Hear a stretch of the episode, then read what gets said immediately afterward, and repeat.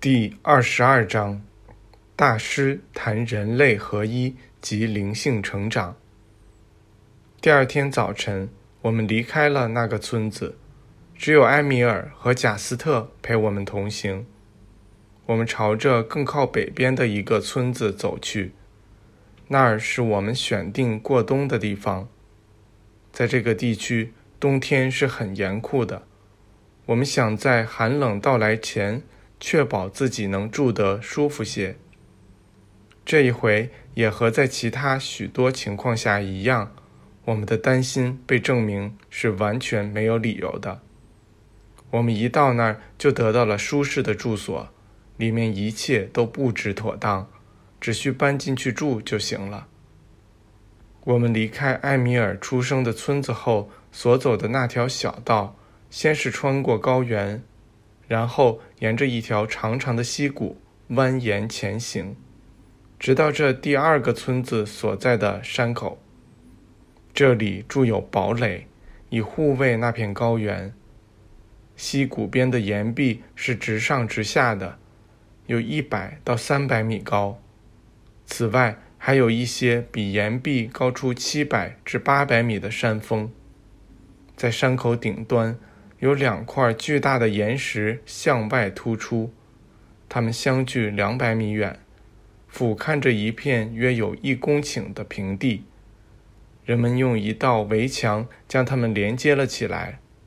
这墙有十几米高，底部宽二十米，顶部宽十米。这道墙构成了一道有力的屏障，它的顶部形成一个通道。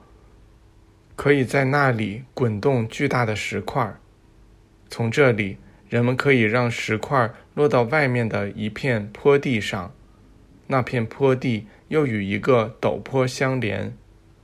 我们走过的那条小道在山口另一边就延伸到了这个陡坡之上。这里每隔三十米就安排有一处落点，并能保证石块以足够向外的角度落下去。不会撞倒墙基。一块石头被这样抛出去之后，先是落在斜坡上，然后滚到那个陡坡，再沿着溪谷滚动至少六千米才会停下，除非在此之前受到猛烈撞击而炸裂开来。这一切构成了一个强大的防御系统。因为那条溪谷在这六千米中没有一处宽过二十米，而且其坡度足以使石块加速。在这条溪谷上还分布着四个平台，它们各自经小道与围墙顶端相连。从这些平台上，人们也可以使石块落入溪谷中。我们在围墙顶上看到。那里备有大量石块，以防万一。它们的直径有大约四米。人家告诉我们说，从未有过使用这些石头的必要。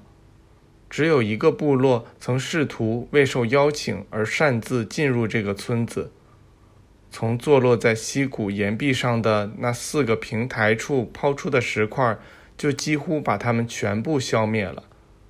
第一批石块一落下。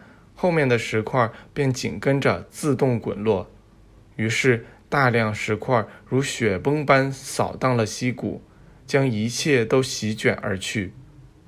我们在围墙顶上看到的那些石块，待在那里已有两千多年了。从那时起，在这个地区就没发生过战争。这个村子有六栋建在围墙里的三层房屋。他们的屋顶平台与那道围墙的顶部齐平。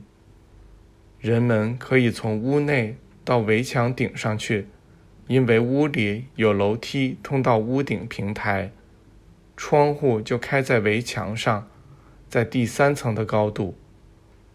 这些窗户俯视着那条溪谷。从这些窗户里和围墙顶上，我们看见那条小道。沿着群山蜿蜒伸展达数公里。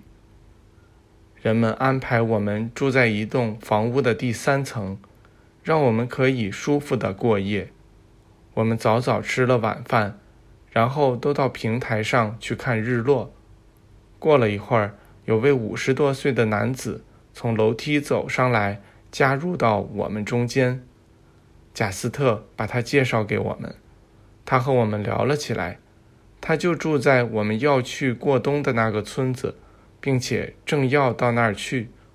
我们以为他旅行的方式和我们一样，便邀请他与我们同行。他谢了我们，说他可以走得快得多，还说他停下来是为了拜访一位近亲，当晚就要回家去。